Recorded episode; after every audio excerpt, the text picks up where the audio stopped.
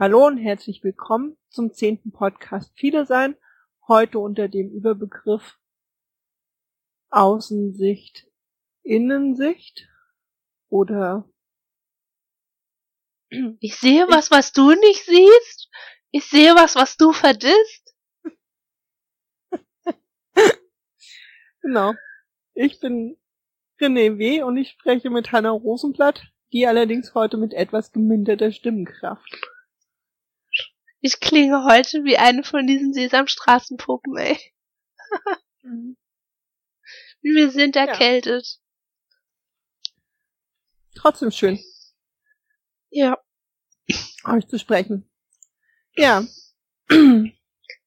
Insicht und Außensicht, wir haben uns jetzt noch nicht überlegt, wo, was wir darunter eigentlich verstehen.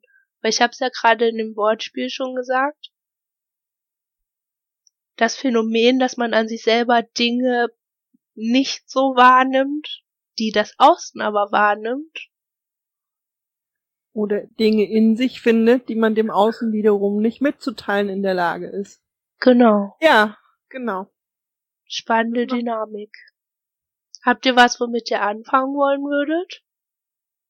Naja, für uns ist es, glaube ich, immer wieder so ein Thema, wo wir da anfangen müssen, dass sich unsere Innensicht von der Sicht aus dem Außen auf uns oder der Sicht der Menschen im Außen überhaupt auf die Welt scheinbar und offensichtlich deutlich unterscheidet.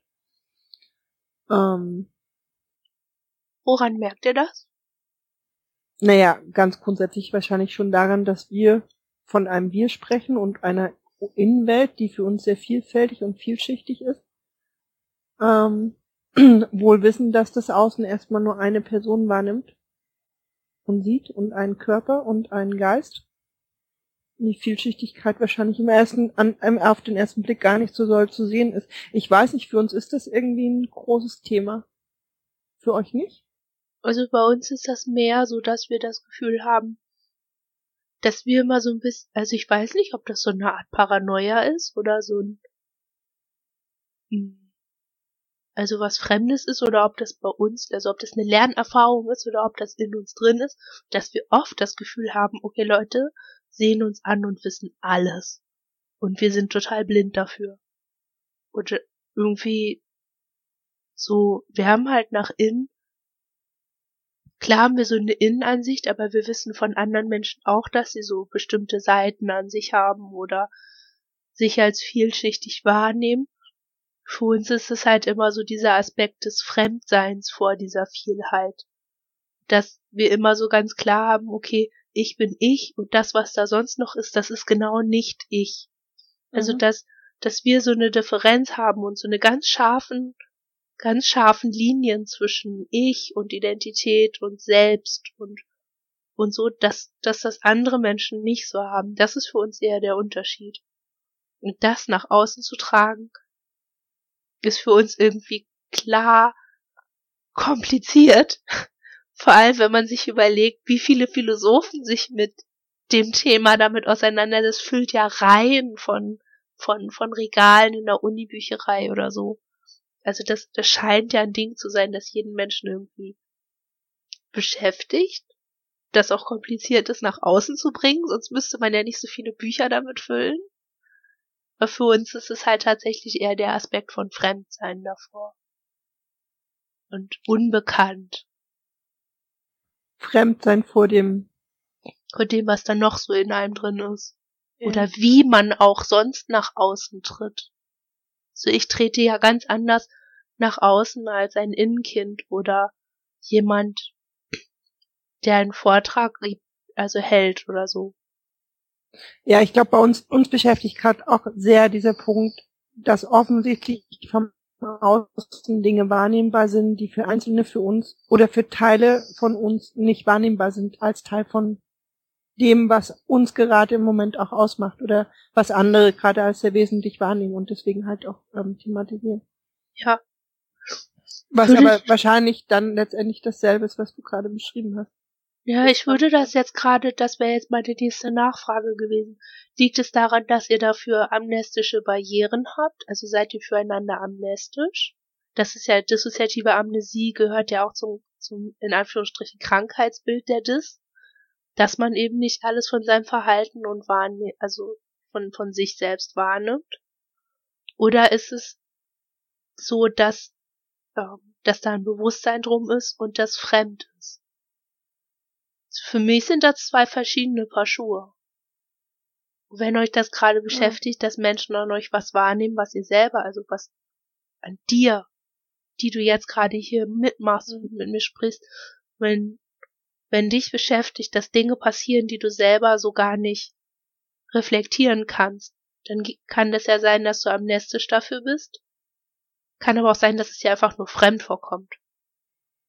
Ja, ich glaube, es hat gerade beides. Es hat einerseits wahrscheinlich tatsächlich diesen Teil der dissoziativen Amnesie, den ich schwierig finde, weil es ein, weiß ich nicht, ich glaube, weil es dann eben wieder, das ist so ein Aspekt von, letztlich von Störung, die da ist. Ähm, das finde ich ganz schwierig, damit umzugehen. Mm, und der andere Teil ist sicherlich auch der, mich fremd zu fühlen vor Teilen von diesem großen Wir, die mir unbekannt sind oder die ich vielleicht tatsächlich auch gar nicht so wahrnehme, weil ich nicht zeitgleich bin oder so. Habt ihr dafür Strategien im Laufe der Zeit? Also habt ihr schon positive Beispiele, wie man damit umgehen kann, sammeln können? Ja, ich glaube, wir hatten schon viele Situationen, in denen wir uns dem wirklich auch sehr offen gestellt haben, glaube ich, gerade in den Anfängen, uns selber kennenzulernen. Da haben wir, glaube ich, verschiedenste Dinge ausprobiert, um Begegnungssituationen mit diesen erstmal fremden oder unbekannten Teilen dieses Wirs zu finden. Wir haben was sehr Simples. Wir sind immer in den Supermarkt gegangen und haben halt gesagt, wir möchten gerne wissen, was die Einzelnen im Supermarkt spannend finden oder essen mögen oder, ne? Und das war super spannend, weil wir ja. tatsächlich völlig unterschiedlich, ich meine, wir haben dann teilweise Stunden im Supermarkt zugebracht, aber ne, wir haben darüber halt irgendwie erfahren, da gibt es Kinderanteile, die stehen halt irgendwie auf diesen ganzen Gummibärkram und dann gibt es wieder andere, die mögen eigentlich gar kein Fleisch essen und ne, die Käsetheke halt, also so, wir finden den Supermarkt irre spannend, um uns untereinander kennenzulernen.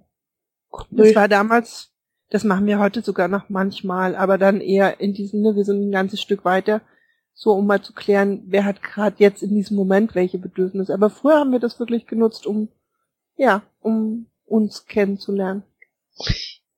Das aber ist es dann, ist es dann wirklich ein Kennenlernen und, also, ich frage mich gerade, okay, man kann ja aus, ich möchte das und das ganz viel ableiten, ne? Zum ja. einen den Geschmack und zum anderen aber auch die Art, wie jemand transportiert, was er möchte. So.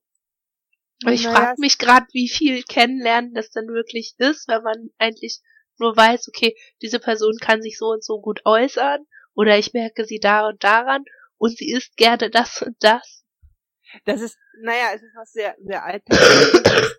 Aber für uns war damals ein Teil der Übung auch, ähm, in den Supermarkt zu gehen und ich meine, gut, da gehört ein gewisses Sicherheitsgefühl im Außen dazu, aber dann halt zuzulassen, dass jemand anders für dich spürbar nach vorne tritt und neben dich tritt und du dem vielleicht sogar den Vortritt lässt und ihn anfangen kannst zu beobachten, wie er irgendwie sich das Regal anschaut oder, ne, also so ein Gefühl für dieses andere zu bekommen und dafür war für uns der Supermarkt ein toller Ort.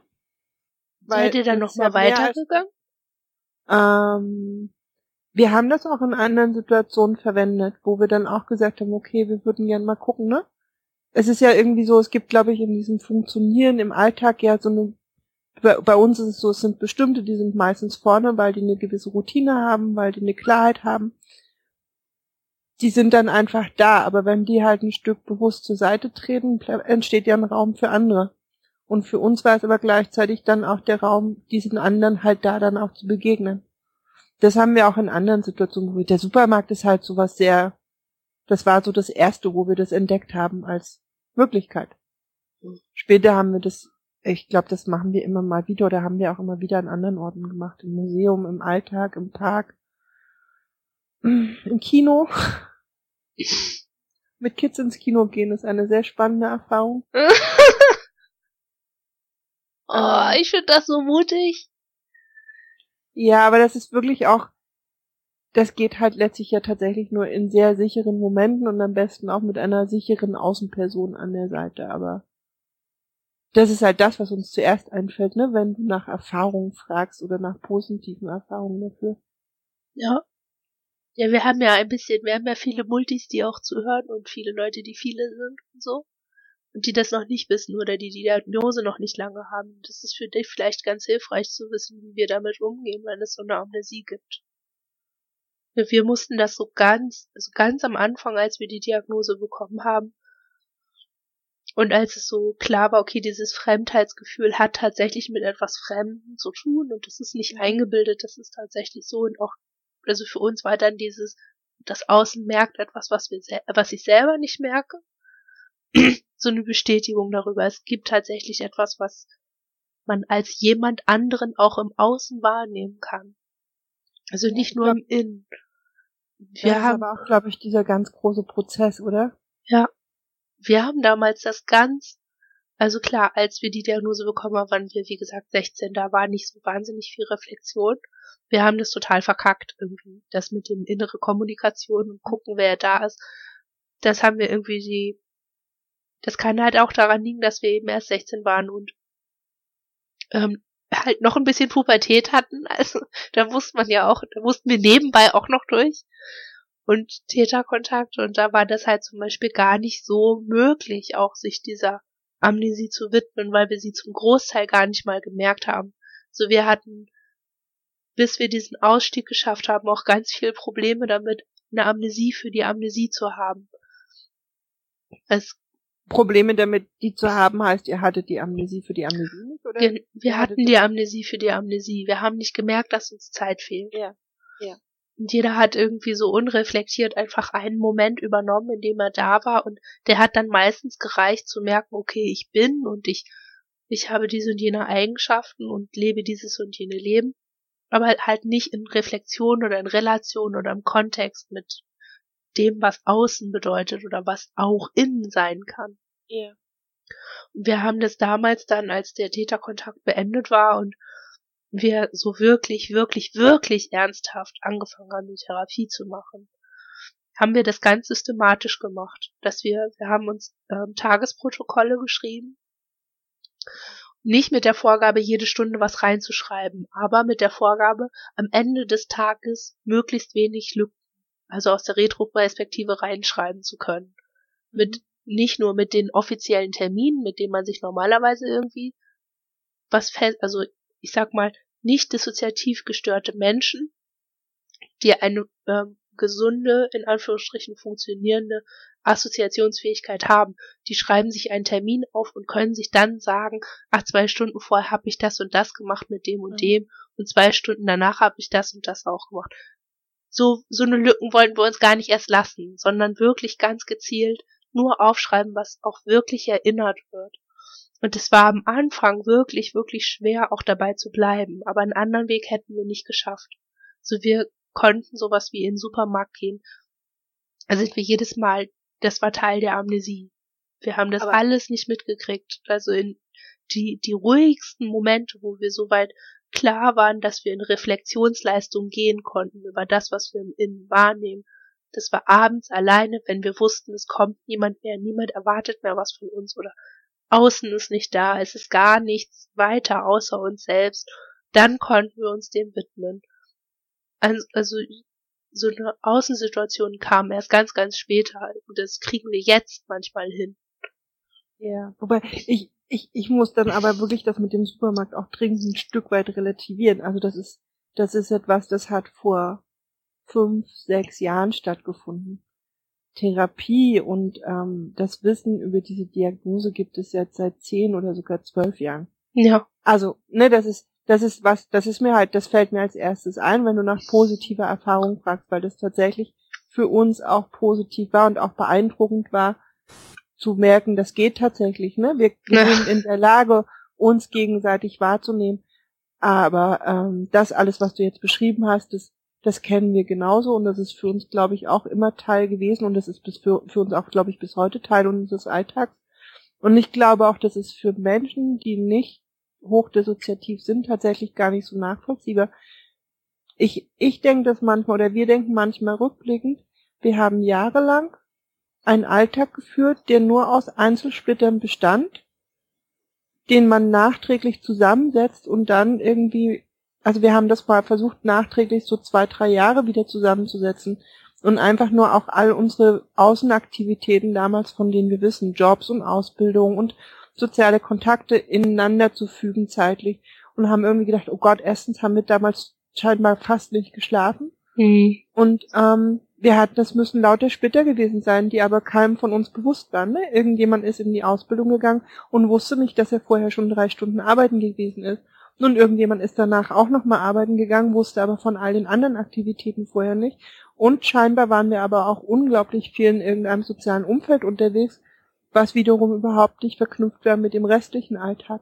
Hm. Und das ist nur das große, der, ne, das ist ja nur dieses, die große Struktur, die, also die, ne, und dann hast du da aber ja noch quasi äh, minutenweise andere, die irgendwie auch noch Teil von diesem Ganzen sind. Und das finden wir auch rückblickend eher tatsächlich auch ein Stück weit erschreckend, dass das geht. Also dass ja. das fast nicht vor, also dass das so schwer vorstellbar ist und dass das auch bis heute uns immer wieder erschreckt, dass wir feststellen, das funktioniert auch heute immer noch teilweise so. Wir haben auch heute noch Amnesien für unseren Alltag und für unser Dasein im Alltag und ja, ja, das ist das, was wir ähm, in unserem Blog mal oder wir, jemand von uns, der sehr viel im Alltag ist, hat das mal beschrieben als es gab sieben Leben neben mir. Ja. Und so. Und wir haben, es ist halt, hm, das gehört irgendwie zur Innensicht, finde ich, also zu Innenansichten, dass man, wenn man dann selber an so einen Punkt kommt, zu merken, boah, fuck, ähm, okay, also es gibt ja ganz viele lose Fäden, die gar nichts mit mir zu tun haben und da kommt dann wieder dieses Fremdgefühl, ich kann mich erinnern, dass wir, als wir hierher gezogen sind, da haben wir ja so viel, da hatten wir einen großen Bruch und haben verschiedene so Aushilfsjobs, die wir nebeneinander her hatten. Also wir hatten so drei Aushilfsjobs und waren überall am Rumfliegen. Haben die halt gecuttet. Und das waren aber nicht die Ins, die da immer hingehen, die das gecuttet haben, sondern ich und ein anderes In, wir waren halt diese großen Aufräumer, wir sind halt einfach durch unser Leben gestiefelt und haben jeden angerufen, der irgendwie mit uns verbunden war, also jede Nummer, die wir häufiger in der Woche wählen, haben einen Termin vereinbart und haben, sind hingegangen und haben gekündigt, ohne die Person zu kennen und ohne auf diese sozialen Beziehungen einzugehen, die ja aus der Aussicht zu uns geknüpft wurden.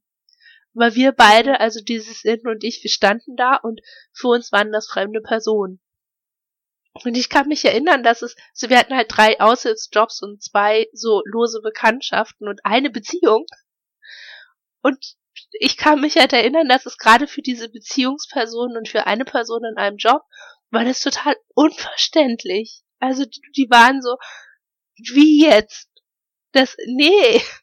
Also wieso möchtest du den Kontakt mit uns beenden? Und also die haben das gar nicht verstanden und wir haben aber gedacht, ja, wieso? Wir machen ja jetzt irgendwie ein neues Leben und wir brechen ja jetzt und wir kümmern uns jetzt um. Also wir waren auch irgendwie von der Gedankenschiene und von, von all der inneren Welt, die man so haben kann, waren wir ja auch ganz weit weg von diesen Personen und hatten überhaupt gar keinen Schmerz daran, das zu beenden, weil ja. dann kennt man den ja nicht und dann hat man ja auch kein Gespür dafür, was man für ein anderes in da gerade kaputt macht oder gerade abschneidet oder also verändert, ohne dass die Person Einfluss darauf nehmen kann. So im Nachhinein denke ich, okay, wir hätten das vielleicht ein bisschen diplomatischer lösen können. Aber ich habe daran auch gemerkt, okay, also jetzt so Retro-Perspektive davon nochmal so irgendwie, okay, ähm, es gab aber auch gar keinen anderen Weg. Weil wenn das gegangen wäre, dann hätte es keinen Anlass gegeben, dass ich und dieses In als Aufräumer durch unser Leben stiefeln. So wenn das gegangen wäre, die Kontakte einfach so einzudämmen oder das alles so zu verbinden, dann wäre das ich gar nicht möglich gewesen. Es war ja, denke ich, auch nochmal eine sehr besondere Situation, das ist aber fast schon wieder ein eigenes Thema.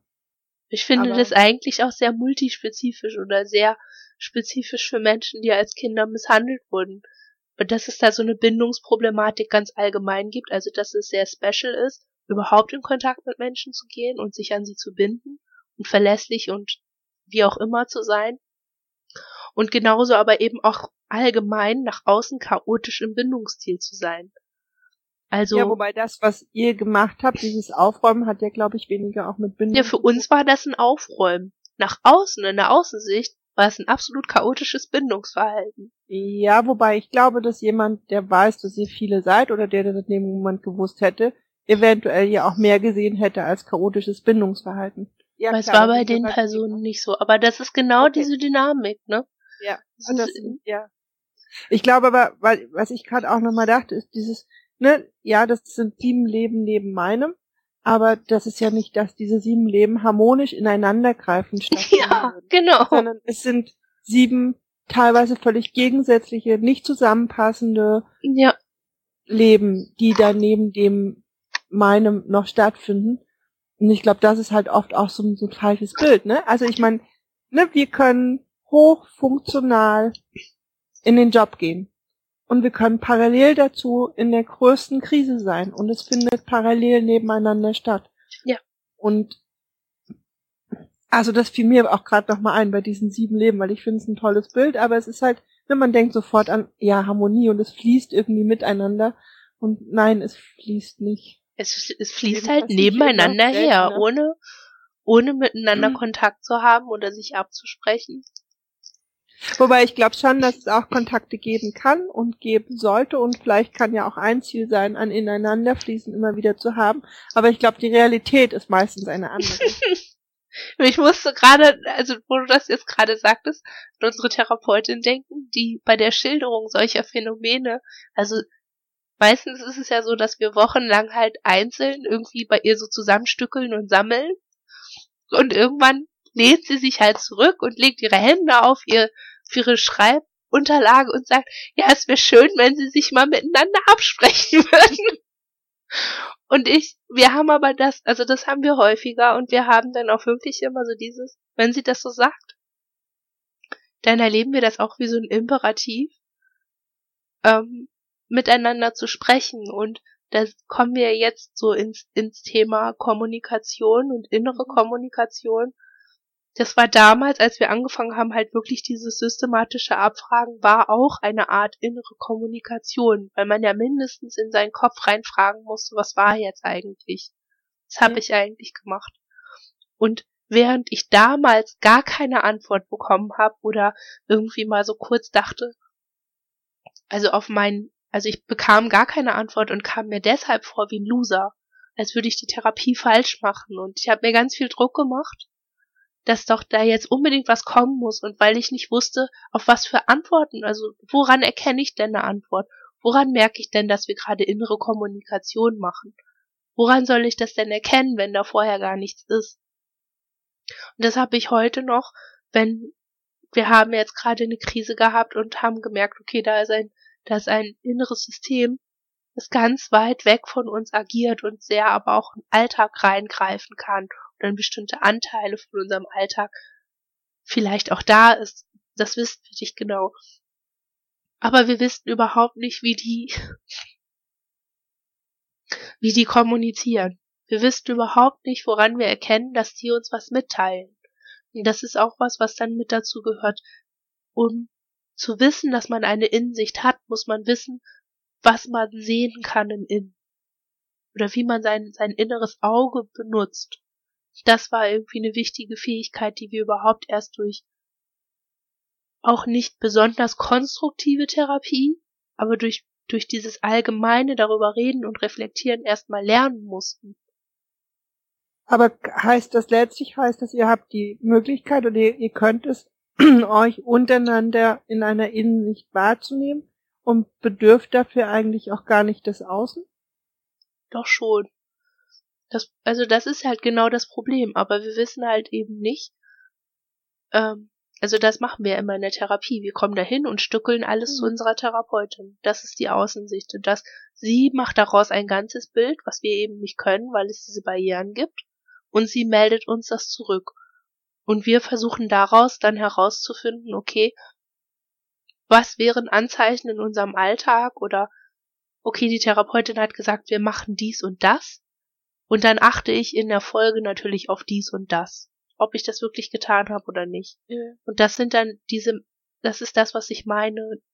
Das sind diese Marker, die wir dann wahrnehmen können von den anderen. Ja. Aber wenn es dann um innere Kommunikation geht, sodass wir richtig in Kontakt miteinander gehen, das ist für uns nochmal ein ganz anderer Schritt irgendwie.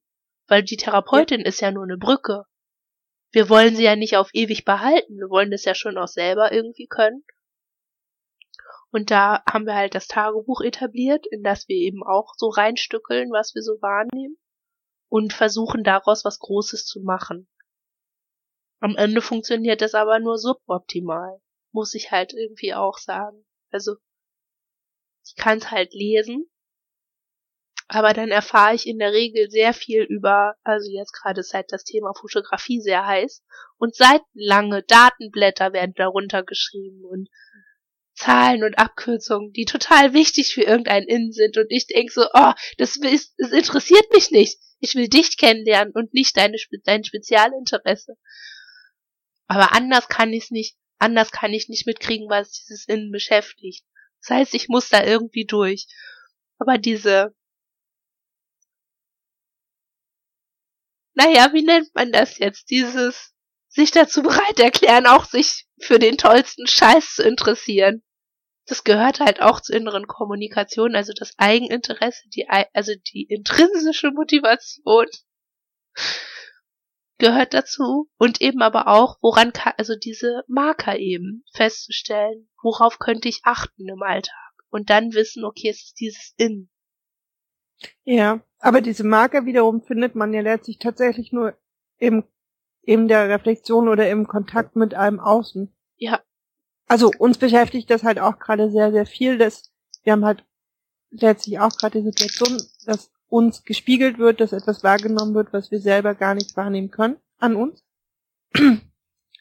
Und eben halt auch sehen, ne, da ist diese Notwendigkeit einer Brücke, das ist halt, ja, es ist halt irgendwie meistens dann doch die Therapeutin, weil die Therapeutin, das ist die Person, mit der die meisten offen kommunizieren, wo sie, ne, wo auch der Rahmen ist und wo ja auch bekannt ist, dass wir viele sind und wo so verschiedene Themen Raum haben können, die an vielen anderen Orten im Alltag überhaupt gar keinen Raum haben und schon gar nicht im Kontext mit dem viele sein. Also es mag ja noch sein, dass jemand von uns mit einem befreundeten Menschen über dieses Thema zwar gesprochen hat, aber dann wiederum nicht im Kontext damit, dass es uns als viele oder uns als gesamtes System irgendwie gerade betrifft oder so. Und wir das halt eben auch so wahnsinnig schwierig finden. Es gibt dann halt diese Special-Personen-Therapeutin im Außen und dann wiederum aber ja, ne, diesen Wunsch, den wir auch haben, miteinander kommunizieren zu können und es halt aber letztlich nicht zu schaffen. Oder es als sehr schwierig teilweise zu erleben. Aber die Idee mit den Markern finde ich, glaube ich, gut. Aber selbst die Marker muss man ja. Du musst wissen, worauf du achtest. Genau, die muss man sich irgendwo abholen.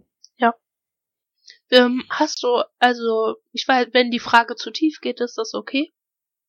Ähm, aber wie, ähm, also ich erlebe das manchmal in den Rückfragen von, von Menschen, die unser Blog lesen, dass sie sich fragen, wie wir einander sehen und wie das ist, wenn, wenn wir sowas schreiben wie, er sagte zu ihr und sie sagte zu mhm. ihm und ich erwähnte dazu.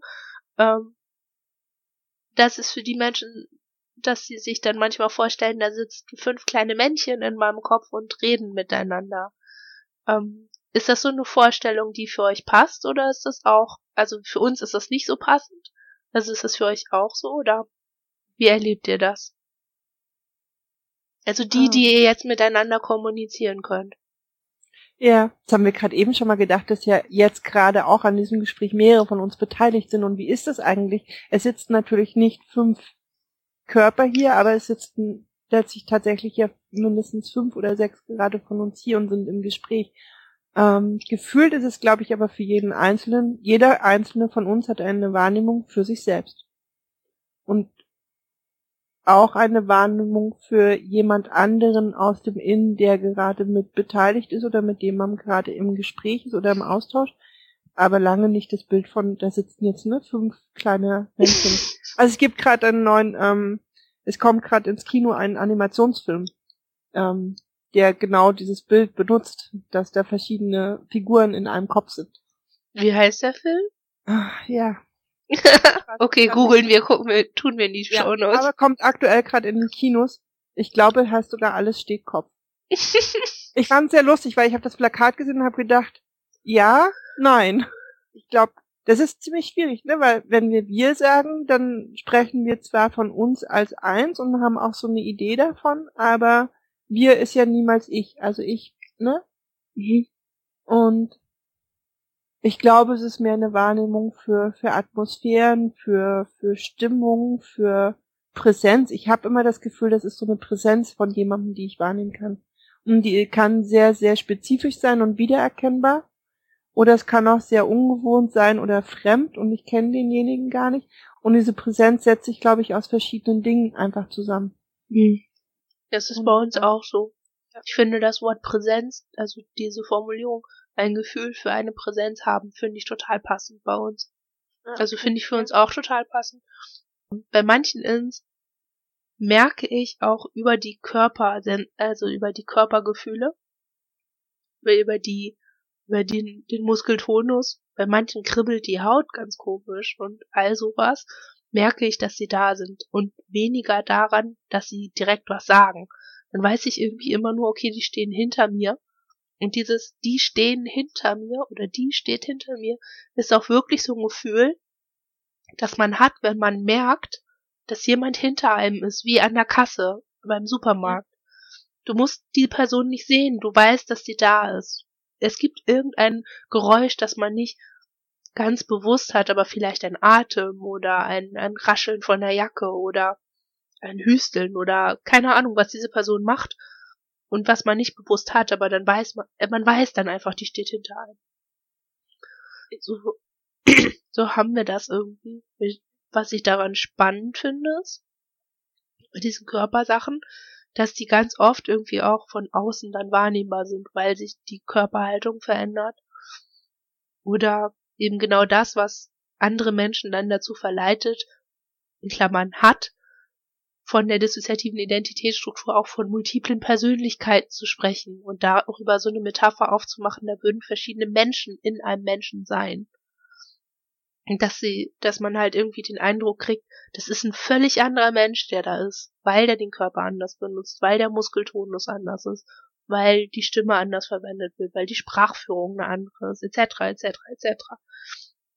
Es ist, dass diese Unterschiedlichkeiten der Präsenzen, der Ins, dann eben doch auch sich so nach außen transportieren. Und das ist genau das, was dann, jetzt mache ich eine Schleife ganz zum Anfang, das, was uns irgendwie so unheimlich ist, wo wir das Gefühl haben, okay, jemand guckt uns an und weiß alles über uns, weil wie wir sind, überträgt sich meistens zu eins und zu eins zu eins nach außen.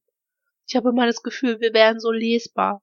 Das stimmt natürlich nicht, aber es ist so, ich habe so das Gefühl, ich bin da und so wie ich bin, das kann man voll sehen von außen. Man bräuchte nur noch meinen Namen und ich wäre so durchsichtig und ah, fully exposed sozusagen.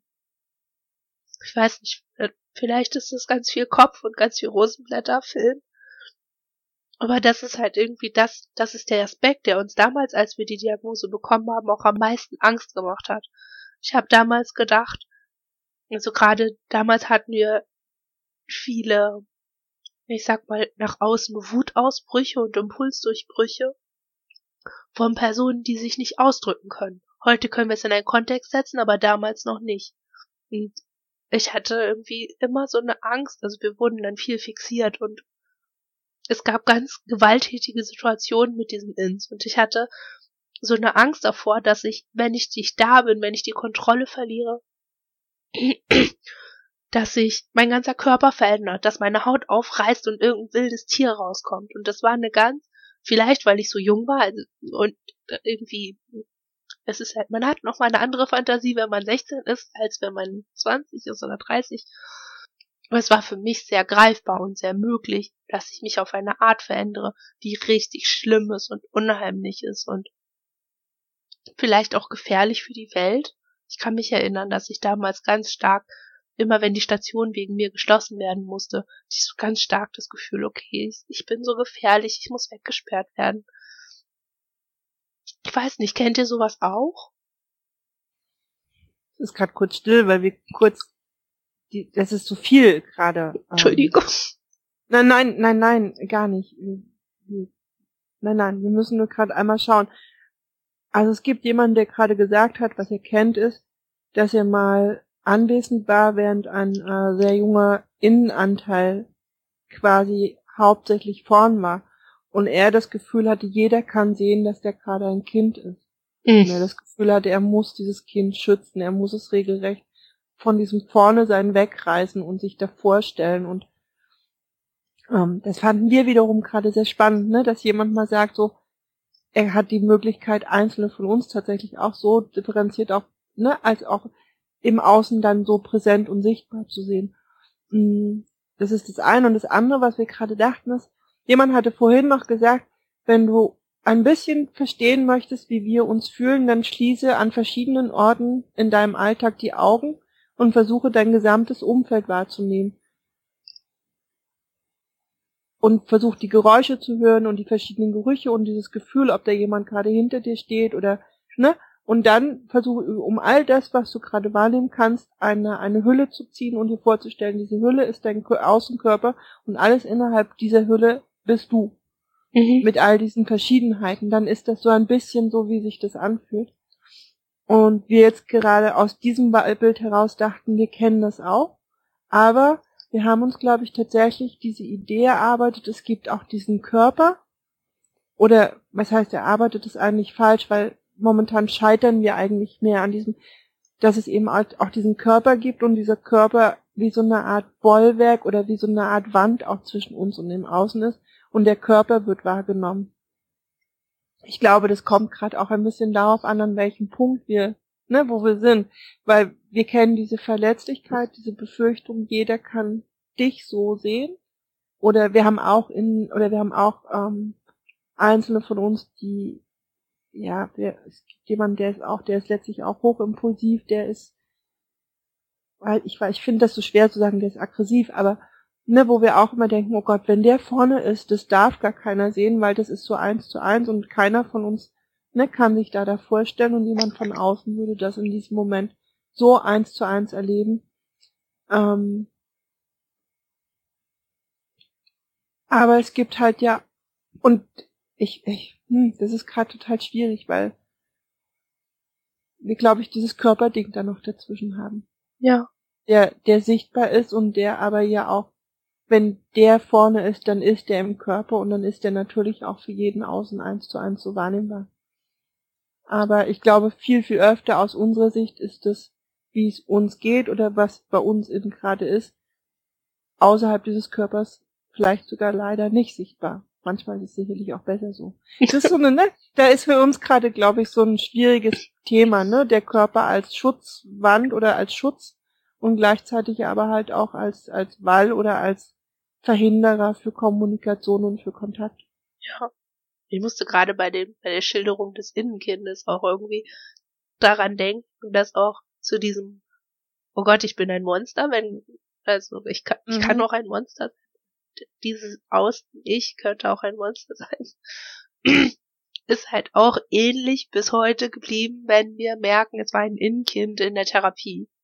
Mhm. Wir kriegen das zum Glück ganz gut hin, dass es uns selten passiert, dass Innenkinder wirklich rauskommen und in unserem Leben drin rumfuhrwerken und agieren. Und ähm, also das ähm, und für uns ist das eine Leistung, das hinzukriegen, weil wir davon überzeugt sind, dass Innenkinder in Anführungsstrichen nur wirklich rauskommen, wenn es eine Situation gibt, in der unser Gehirn die Fehlinterpretation macht, dass es jetzt sinnvoll ist zu handeln, wie damals als bestimmte Situationen da waren. Und wir haben uns sehr darum bemüht, dass möglichst wenig Situationen und Umstände und Kontexte in unserem Leben sind, die dazu führen, dass Innenkinder da sind auch in unserem Alltag, auch geschützt in unserer Wohnung. Wir haben das manchmal nachts, wenn es so Angstsituationen gibt, dann wissen wir, dass Kinder draußen waren und dass, dass es wirklich viel Angst gab und so. Aber wir wissen, dass sie nicht kommunizieren können. Deshalb ist es uns wichtig, dass sie nicht so viel da sind. Aber wenn es mal passiert, dass es in der Therapie da ist, dann ist es so gespalten. Weil einerseits wissen wir, ähm, okay, es ist auch sinnvoll, wenn kindliche Anteile einen Raum kriegen können und sich äußern können und oder sich äußern lernen können in der Therapie, am einem Beispiel von der Therapeutin. Und andererseits wissen wir, dass der Trigger in aller, Wahrscheinlichkeit, also aller Wahrscheinlichkeit nach für dieses Kind da zu sein war, also in unserem Fall. Ne? Mhm. Es muss gar nicht für alle anderen Leute, also alle Menschen da sein, ähm, dass der Trigger da ist, dass unser Gehirn in, sich in einem Zustand von kindlich, also auch entsprechend entmündigt, nicht so, nicht so befähigt wie eine Erwachsene etc. etc. zu sein. Und dort steht eine erwachsene Person, die irgendwas will. Dass das oft der Trigger ist, dass ein Kind da ist, dass diese Interpretationsleistung passiert ist. Das ist für uns so ein Hinweis. Und deshalb haben wir da zum einen deshalb und zum anderen, weil wir ja natürlich auch wissen, okay, wenn ein Innenkind draußen war, oh mein Gott, das bedeutet, dass je nach Alter dieses Innenkindes bestimmte kindertypische Verhaltensweisen in einem Körper passieren, der sehr viel älter ist. Und ich, ich, ich habe das zum Glück noch nie gesehen und ich lege es auch echt nicht drauf an. Ich will es auch gar nicht wissen, aber ich, ich, ich weiß, dass es extrem seltsam aussehen muss und es, wär, es, ist so viel Charme damit dran. Und ich so denke, dass ich das gerade so aushalten kann von meiner Therapeutin nur ich frage mich manchmal, ich habe jetzt schon von ganz vielen gehört, die viele sind und in einer Beziehung sind, in einer Partnerschaft sind, und da gibt es dann Innenkinder, die das auch genießen, Zeit mit dem Partner zu verbringen oder der Partnerin, und die ähm, also nicht nur innerhalb einer Triggersituation auftauchen, sondern auch Interaktion, also ganz, ich sag ja. mal, üblich ähm, auftauchen. Und dann, ich für mich ist das so ein Mysterium, wie Menschen, also wie die, wie die vielen, die das so haben, die das ertragen können, zu wissen, dass ihr Partner oder ihre Partnerin oder wie auch immer sie so sieht in diesem Zustand, das ist für mich, es gehört so zu diesen wirklich großen Mysterien, wo ich so denke, oh Chapeau, das könnte ich nicht. Ich weiß nicht, wart ihr schon mal in einer Beziehung und hattet das Thema auch? Uh, schwieriges Thema. Ähm, ja. ich glaube, dass das Thema innerhalb von einer Beziehung nie ausbleiben wird, weil man letztlich mit diesem Beziehungsmenschen erstens sowieso sehr intensive Zeit verbringt. Intensi Intensivität. Dass man mit diesem Beziehungsmenschen sowieso sehr intensive Zeit verbringt und diese Intensität oftmals ja eh auch dazu führt, ne, dass Alltagskonstellationen dieses Wirs veränderbar sind oder dass eben auch andere Formen sind und das durchaus Kinder sein können. Ähm, Sexualität spielt in einer Beziehung eine Rolle. Also es, gibt also ganz viele Bereiche. Ähm, es ist, es ist, ich glaube, dass es in Beziehung immer in irgendeiner Form auch Thema ist. Ähm, ich wir denken auch, dass diese, wir, wir sagen dazu halt immer letztlich einfach, das sind dann halt so Alltagskontakte, die halt dann auch Kindanteile von oder KinderInnens haben, die wir tatsächlich auch wertvoll finden, weil wir manchmal denken, wenn es gelingt, dass ein, ein also wenn, wenn es gelingt, dass, dass ein KinderInnen, weiß ich nicht, im Aquarium vor diesen Fischen sitzt und für einen Moment lang die Augen aufschlägt und etwas für, also, ne, etwas sieht, was es schön findet dann finden wir das unglaublich wertvoll. Ja. Weil wir denken, was kann dem Besseres passieren, als etwas als schön zu erleben. Mhm. Ähm, wir finden es gleichzeitig schon auch, ja, wir denken dann auch, oh Gott, wenn auch nur jemand jetzt gerade sieht, dass da ein Kind vor diesem Aquarium steht, wir haben immer das Gefühl, wir stellen uns dann extra groß und breit vor dieses Aquarium, um möglichst groß zu werden. und dann quasi so unter unsere Jacke das Kind irgendwie da durchlugen zu lassen, um die Fische anzusehen. Aber ne, wir finden es zu wertvoll, um es irgendwie, ne, wir versuchen schon ab und zu oder immer wieder solche Situationen auch zu schaffen. Vielleicht sogar viel zu selten. Aber das finden wir wichtig. Und diese Therapiesituation finden wir, das können wir total gut nachvollziehen. Das finden wir schrecklich, das finden wir also, weil die andere Seite von Innenkindern ist eben genau die, die sind entstanden durch Auslöser, die alle mit unserer Geschichte verbunden sind. Es gibt die meisten dieser, dieser KinderInnen sind Teil dieser Erfahrung und haben diese Erfahrung gemacht und tragen sie. Und wir denken auch, okay, und wenn es Auslöser gibt, die dazu führen, dass die quasi ne, sich gerufen fühlen oder sich aktiviert fühlen, dann muss die Situation, die dazu führt, kann kann gefährlich, also ich glaube, ich finde es wichtig zu sagen, die kann gefährlich sein, die kann aber auch Kontext sein, weil in der Therapie das Thema aufgekommen mhm. ist oder weil im Innen durch ein Thema und durch ein Gespräch eine Atmosphäre entstanden ist, in der dieses Kind aufhorcht, weil es irgendwas für sich da wahrnimmt an, ne, ich glaube manchmal auch gerade in der Therapie passiert es, glaube ich schon, dass durch ein Thema, wir haben immer das Gefühl, dass so ein Thema ist wie so eine Wechsellichtlampe, ne? Mhm. Du fängst an mit Thema A und dann wird das Licht im Innen bildlich gesagt immer grünlicher. Und alle, die mit diesem grünlichen Licht irgendwie zu tun haben, sagen, ach ja, hier, ähm, ich auch. ja. Dann entsteht so, ne, dann kommt, dann passiert es, dass da plötzlich jemand im Therapieraum sitzt, weil er irgendwie da gerade so aktiv in diesem Thema drin ist. Oder irgendwie es ihn da halt irgendwie aktiviert hat, aktiviert klingt gut, aber ich fürchte fast, dass es schon auch sehr, das ist halt so. das Wort und ähm, das kann natürlich auch ein Innenkind sein. Wir denken dann auch jedes Mal hinterher, oh Gott, dieser riesige Körper und dann saß da dieses Kind und wie geht das?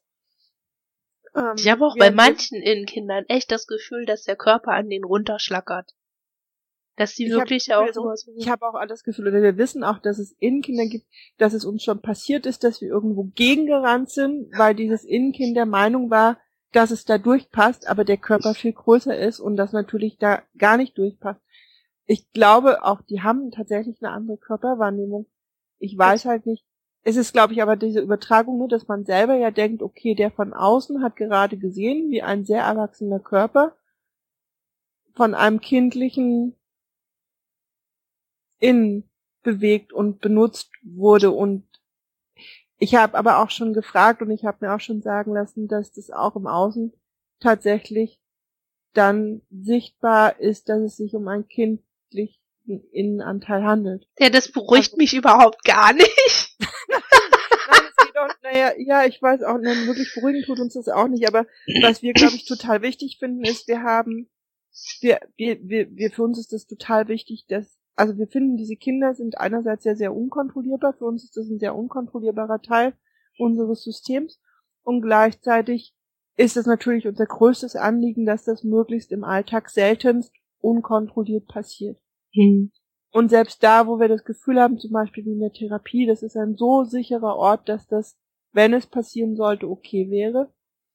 Ähm, wir hoffen dann oder wir wissen einfach, dass die meisten Menschen, bei denen das passiert, oder bei denen, die, die uns oder die auch in, in Kinder mitbekommen, ich glaube, uns mit, in uns in diesem viele sein mit so viel Respekt begegnen, dass die irgendwie das hinbekommen, ne, auch, auch da irgendwie den Raum dafür zu schaffen, dass dann halt eben dieses KinderInnen gerade da ist und die dann nicht auf diesen großen erwachsenen Körper starren und immer denken, das passt gerade nicht, sondern die dann hoffentlich genau so bei dem, bei demjenigen von uns sind, der gerade da ist und den dann auch so wahrnehmen können, wie er ist. Ja. Und ich glaube, zumindest von einigen Menschen denken wir, dass sie genau das auch können. Also wir haben immer so ein bisschen Furcht vor diesem Moment, weil wir genau für das, was du gerade beschreibst, dieses sehr bei dem Innen zu sein, das gerade da ist. Wir haben immer Angst davor, dass es so eine Spaltung verstärkt. Ich weiß, dass das so ein total bescheuertes altes Psychiatermärchen ist. Gehen Sie gar nicht drauf ein, was diese Person sagt, das verstärkt nur ihre Psychose, bla bla. Das ja. wissen wir auch, aber das meine ich gerade nicht. Ich habe ähm, so ein bisschen Angst davor, dass, ähm, also wir hatten halt, wie gesagt, diese Kontakte zu, zu zwei Personen die uns ganz differenziert betrachtet haben und die auch eben gesehen haben, wenn ein Innenkind da war und die völlig unterschiedliche Maßstäbe angelegt haben. Also dieses Innenkind durfte XY mhm. machen und alles Mögliche und ähm, auch Grenzen verletzen und das ist auch was. Diese manche Innenkinder haben kein Gespür für Grenzen und das ist, wenn das halt ein, Men ein erwachsener Mensch macht, ist es überhaupt nicht gut. Also das hat halt auch mal juristische Konsequenzen, egal ob ein Innenkind in dem Körper war oder nicht. Und wir hatten halt bei diesen Außenpersonen hatten wir, haben wir angefangen, die Verantwortung also klar, wir haben die Verantwortung natürlich immer übernommen für alles, was gewesen ist, aber wir haben gemerkt, dass dieses Außen uns überhaupt nicht darin unterstützt, diese Verantwortung zu übernehmen, weil die eben immer wieder diesen Unterschied gemacht haben mit, ach ja, das war ja aber nur dieses Innenkind, ist nicht schlimm, dass deine Meißner Porzellansammlung kaputt ist, jetzt mal als Beispiel oder so. Ne? Ja. Ähm, aber es ist sehr wohl schlimm, es wäre sehr wohl schlimm gewesen, wenn ich das gemacht hätte. Und das ist das, das ist so eine Angst, die wir dann immer haben, wir merken halt bei unserer Therapeutin auch zum Beispiel, also klar, es ist jetzt halt belastend, also es ist, wir haben nicht viel Außenleben, viel Sozialleben, ne? Das heißt halt, wenn wir unsere Therapeutin immer wieder als Referenzbeispiel für Außen nehmen, ist das halt, liegt es halt genau daran, dass wir halt nur sie als Referenzrahmen haben, gerade. Ähm, wir, da merken wir halt irgendwie, dass, ähm, dass es manchmal, wir merken, dass sie uns unterschiedlich betrachtet. Und ich habe immer so, es, es überrascht mich und das macht mir auch ein bisschen Angst, dass und da ist es halt wieder so, ich bin halt so an, die, an diese Differenz gewöhnt von innen und außen, dass es mich total fertig macht, wenn ich merke, dass das Außen uns genauso differenziert sieht und fremd sieht untereinander, wie wir das im Innen haben. Also so. Ähm, Punkt. Ich wollte vorhin noch was anmerken zu dem, wie Innenkinder im Körper sind, weil das ist was, wir haben ganz lange gedacht, wir hätten Durchblutungsstörungen, weil es ein Innenkind gibt, weil das wirklich, wenn das da ist, haben wir lila Finger, also nicht nur die Fingernägel, sondern auch richtig die Finger. Es ist richtig, mhm. das ist alles kalt und nicht durchblutet und die Füße auch nicht. Und das war, es hatte halt mit einem Innenkind zu tun, mit einem bestimmten Zustand von getriggert sein da geht irgendwie alle Energie weg oder der Blutdruck geht halt so weit runter. Keine Ahnung, was das war. Aber das war irgendwie sowas, wo wir dachten irgendwie, okay, das sind so diese krassen Multigeschichten, die man dann irgendwie manchmal im Internet liest oder in irgendeinem Sachbuch in Anführungsstrichen, wo man dann denkt, ey, das kann doch nicht wahr sein, das, das geht doch gar nicht, also so einen Einfluss kann das ja gar nicht haben, ist ja alles nur Psyche, bla bla. Aber der Zustand, der hinter dem Namen Innenkind steht, der ist halt da und der war ganz physisch da. Ja. Und das ist halt irgendwie sowas, wo wir, wenn wir ähm, uns an die Medizin gewandt hätten, hätten die, wer weiß, was an uns statt, also an uns gefunden und hätten dieses Innenkind vielleicht gequält und wir hätten es nicht gemerkt. Also das ist halt auch nochmal so eine Ebene jetzt im Kontext von innen und außen und wie kann man auf Dinge vom Innen außen drauf schauen, was man da alles finden kann und sehen kann und interpretieren kann, wie auch immer. Das ist beim, gerade beim Thema Innenkinder, die einfach, und ich sage das jetzt einfach mal pauschalisierend, sehr traumanah sind, geht das total schnell. Da habe ich auch echt die Erfahrung gemacht, immer je, je mehr mich etwas an eine Traumafolgestörung erinnert oder an ein potenzielles Verhalten nach einem Trauma, als Marker. Das könnte ein Innenkind sein. Das ist gerade kindlicher Stress oder das ist irgendwas traumanahes, wie auch immer. Mhm. Das wollte ich jetzt gerade nochmal einfügen und ja. ich hoffe, das ist jetzt irgendwie so im Verlauf. Funktioniert das irgendwie? Das mit den Markern finde ich ähm, ist spannend. Ich glaube, da müssen wir uns aber auch nochmal ganz in Ruhe selber mit beschäftigen. Was ich vorhin nochmal dachte, ist, als du, also was ich auch könnte, ist diese, diese, oder was wir auch können, ist diese Angst davor, ähm, dieses unterschiedliche Behandeln. Und wir dachten dann irgendwann, für uns ist, glaube ich, der Unterschied da, es gibt einen Außenraum, in dem verschiedene von uns sein können, oder aber jemand postuliert quasi im Außen einen extra Raum für einen bestimmten Innen von uns. Mhm. Und da haben wir gedacht, und das erinnert uns ganz stark, glaube ich, an Entstehung unseres So-Seins und an früher, weil auch da wurden einzelne Räume definiert und einzelne Innen definiert, die in diesen Räumen, also ne, da war diese Verquickung von Du bist du und du wirst so und so behandelt. Genau, und in diesem Raum bist genau du und niemand anders. Mhm. Und da ist, glaube ich, wieder, wir haben, glaube ich, gerade selber verstanden, warum wir auf eine bestimmte Art von Umgang mit uns sehr, sehr allergisch reagieren mhm. oder warum der uns irgendwie, also warum der bei uns so, ne, der kann uns, ja, der kann uns allergisch reagieren lassen, der kann uns aber auch sehr in Panik versetzen, weil ja. glaube ich, das Und genau wir, genau das, deshalb sagen wir unsere Namen nicht unsere, ich glaube, unsere Therapeutin verzweifelt da jedes Mal drüber, wenn sie fragt, mit wem spreche ich und es kommt ja. keine Antwort. Aber es ist genau das. Ja. Dieses, es ist echt, als könnte man uns auf so ein Brett nageln, wenn wir das, äh, wenn wir das ja. zugeben oder wenn wir uns so, so der zeigen, ist jetzt halt schon wieder so ein großes Wort, aber. Nein, es hat gar nicht so viel mit zeigen zu tun. Ich glaube, es hat mit der Realität von dieser Art von Identitätsstruktur zu tun und mit der Entstehung und dass tatsächlich so konkret ein- und zugegriffen wurde und wir kennen das, für uns ist das auch ein Riesenthema, das Einzelnamen benennen oder dieses, ne, greifbar zu sein mhm. und also so einem Zugriff ausgesetzt zu sein, da gibt es bei uns auch, also auch bei uns ist es ein großes Thema, dass die Therapeutin, ähm, glaube ich, immer wieder das Problem hat, dass Namen oder Wiedererkennungsmerkmale nur ungern gegeben werden, gar nicht, weil das Vertrauen fehlt, sondern weil es, ne, das ist die einzige Sicherheit oder das ist die größte Sicherheit, wo diese Art von Zugriff, die man hat, die man halt erfahren hat einfach. Mhm. Also, ne, wir reden ja nicht einfach nur über eine interessante Identitätsstruktur, sondern wir reden ja letztlich dann auch über Ursachen, die das hat und die einfach, ja, unter anderem mit dieser Art von heftigstem Zugriff zu tun haben. Ja.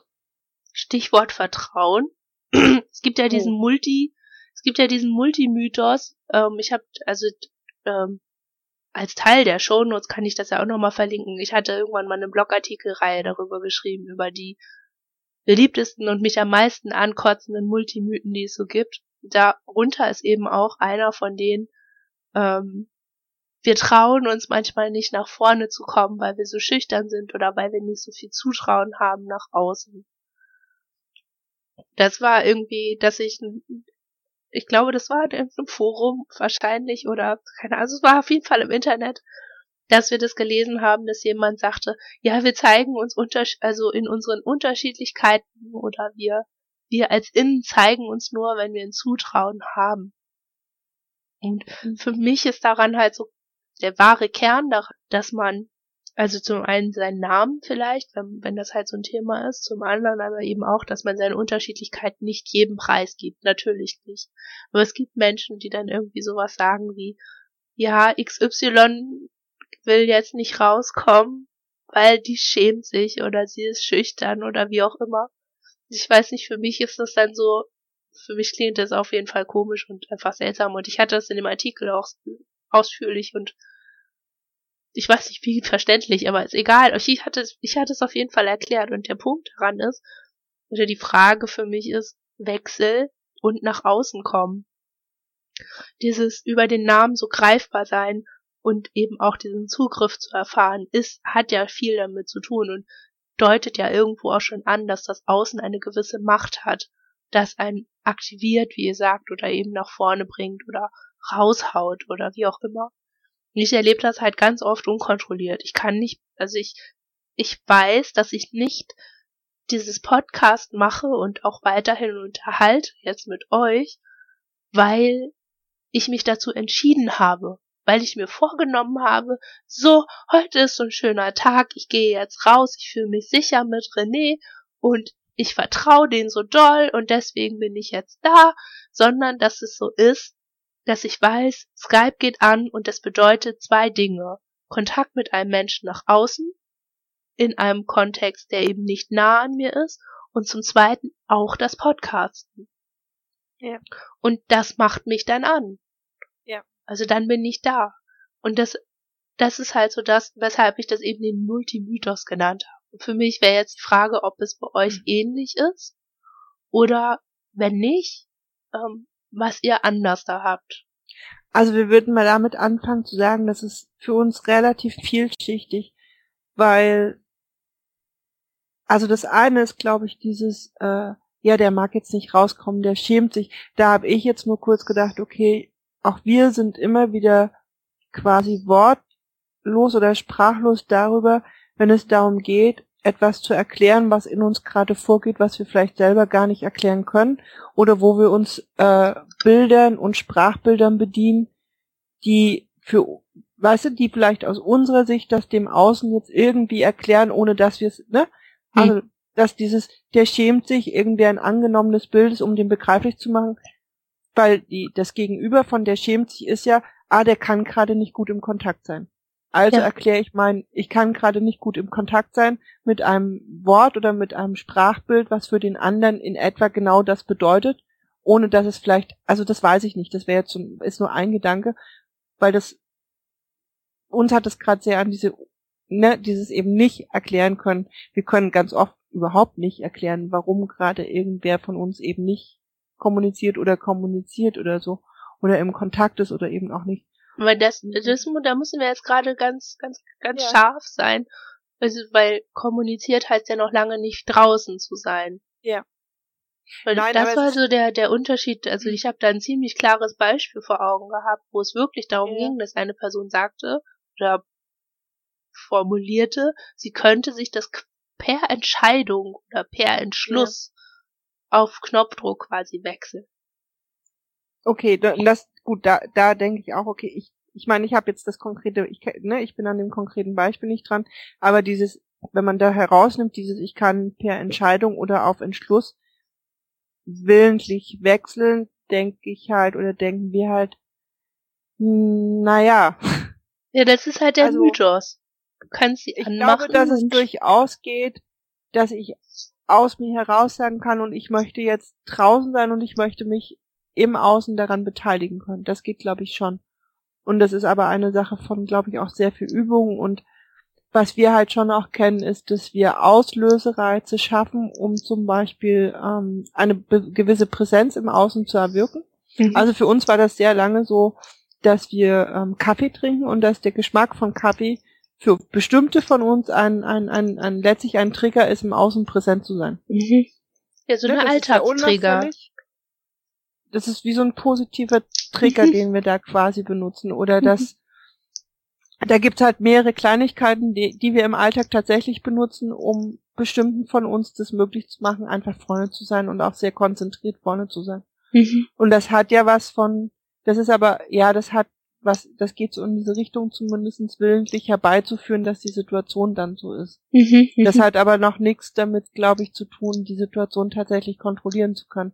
Weil da sind wir uns relativ sicher, wir könnten nicht hundertprozentig irgendeine Situation kontrollieren, um außen zu bleiben. Mhm. Ich glaube, es kann immer irgendwas passieren und es gibt genug Auslösereize, die einen Wechsel provozieren, den wir nicht kontrollieren können. Ja. Geht uns auch das, so. Und das, das ist, glaube ich, auch das, was so, ja, was tricky daran ist. Ja. Es ist halt irgendwie, also ich, ähm, ich weiß nicht, ob mein Blog dafür bekannt ist, ich weiß es nicht, aber wir sind da sehr scharf. Wir mögen das überhaupt nicht, so diese Vorstellung von außen nach innen. So dieses, oh, und ich kann mich auch erinnern, jetzt kommen diese ganzen Negativbeispiele. Ich kann mich erinnern, dass am Anfang, als ähm, wir unsere erste Gebürgte hatten, die dann irgendwie sagte, ja, wieso, wenn du jetzt müde bist, dann kann doch XY rauskommen. Und es war mhm. genau das, diese Idee davon, dass wir uns willentlich dazu entscheiden können, wer wann da ist und wer was kann und, und so. Und ich fand das so traurig. Also damals noch nicht, weil ich habe das alles nicht hinterfragt, aber inzwischen finde ich so unfassbar traurig, weil es so negiert, wie ausgeliefert wir dem Außen sind. Weil das ja. so sehr große, also und auch wirklich ausgeliefert sind, weil du kannst das Leben nicht planen. Man kann nicht auf alles Einfluss nehmen und nicht alles kontrollieren, was im Außen ist, egal wie, wie viele Routinen man hat, egal wie man sichert sich ja auch immer so ab, ne?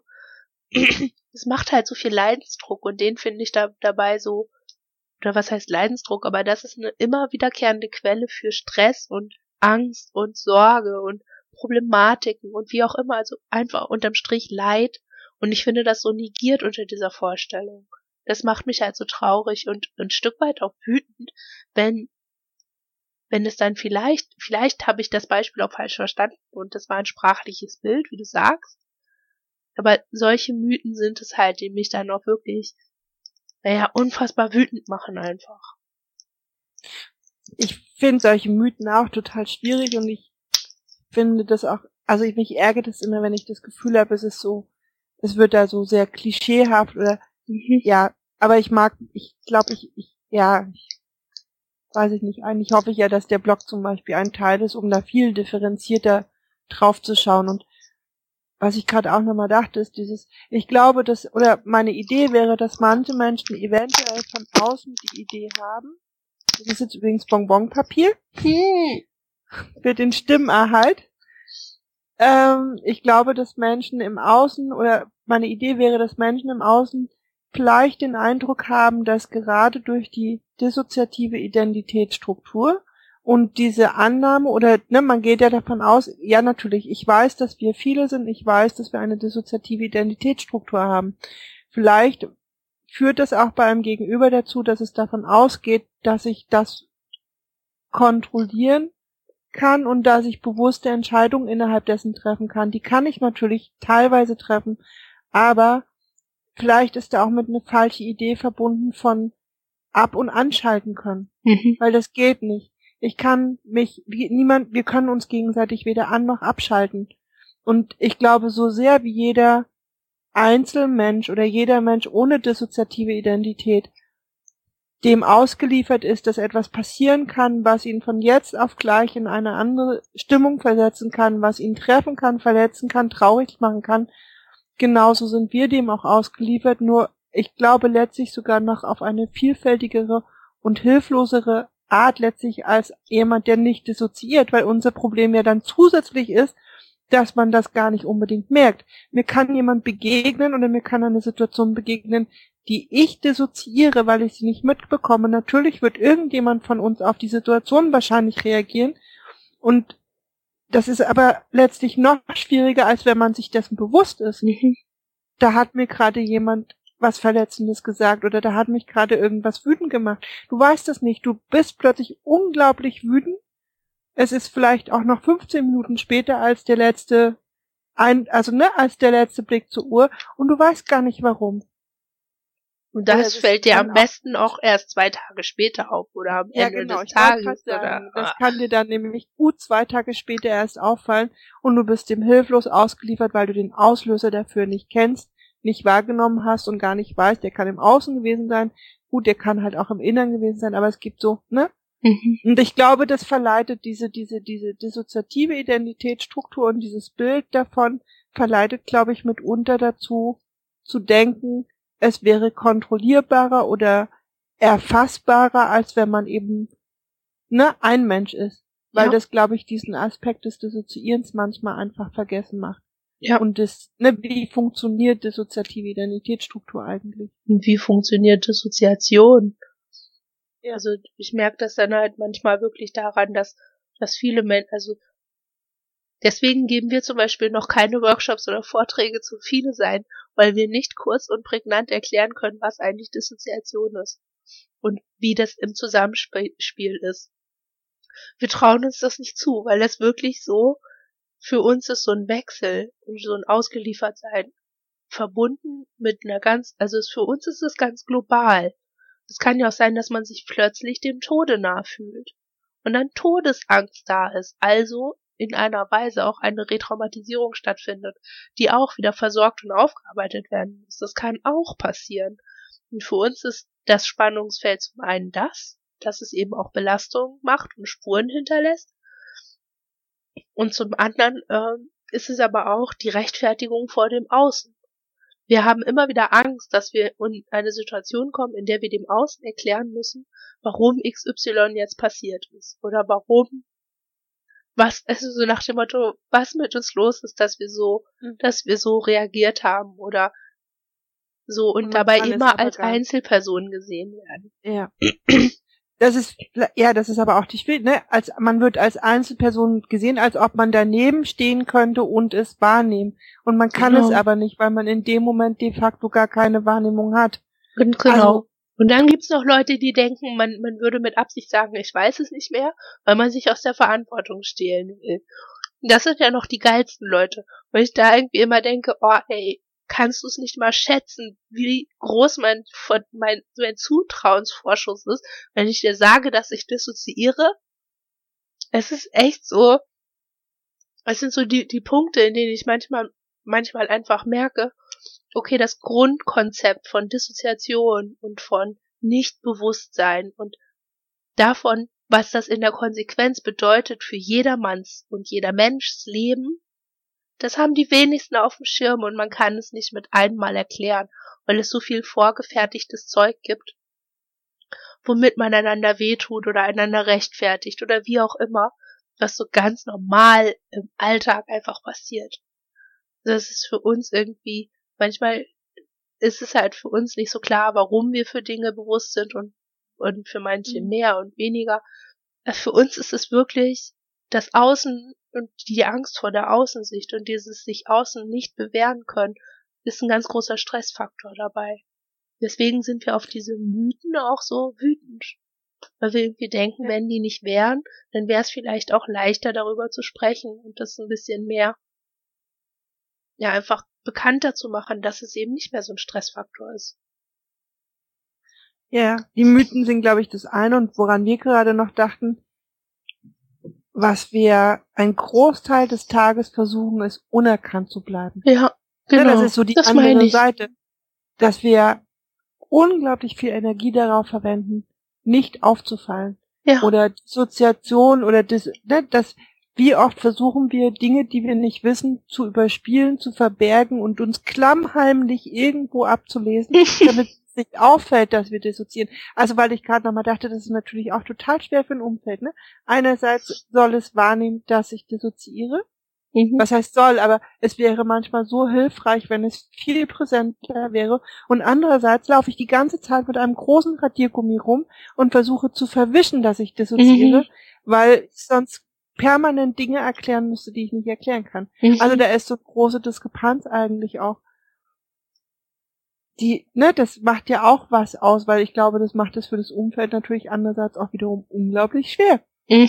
Wenn jemand sagt, naja, hm, hier, ne, da und da und der Termin und an dem Tag und du hast das und ich kann mich mit nichts daran erinnern und versucht dann irgendwie den Eindruck aufzubauen, dass ich natürlich weiß, worum es geht. Also da dachte ich, ist natürlich dann auch schwierig, weil ich andererseits, wenn ich immer sagen würde, wann ich etwas nicht weiß oder ne, das ist ja auch die Schwierigkeit. Ich kann was nicht wissen, da kann aber ja auch fünf Minuten vorher jemand sehr selbstverständlich über was gesprochen haben, weil dem das durchaus bewusst ist. Weil in diesem Teil, ne?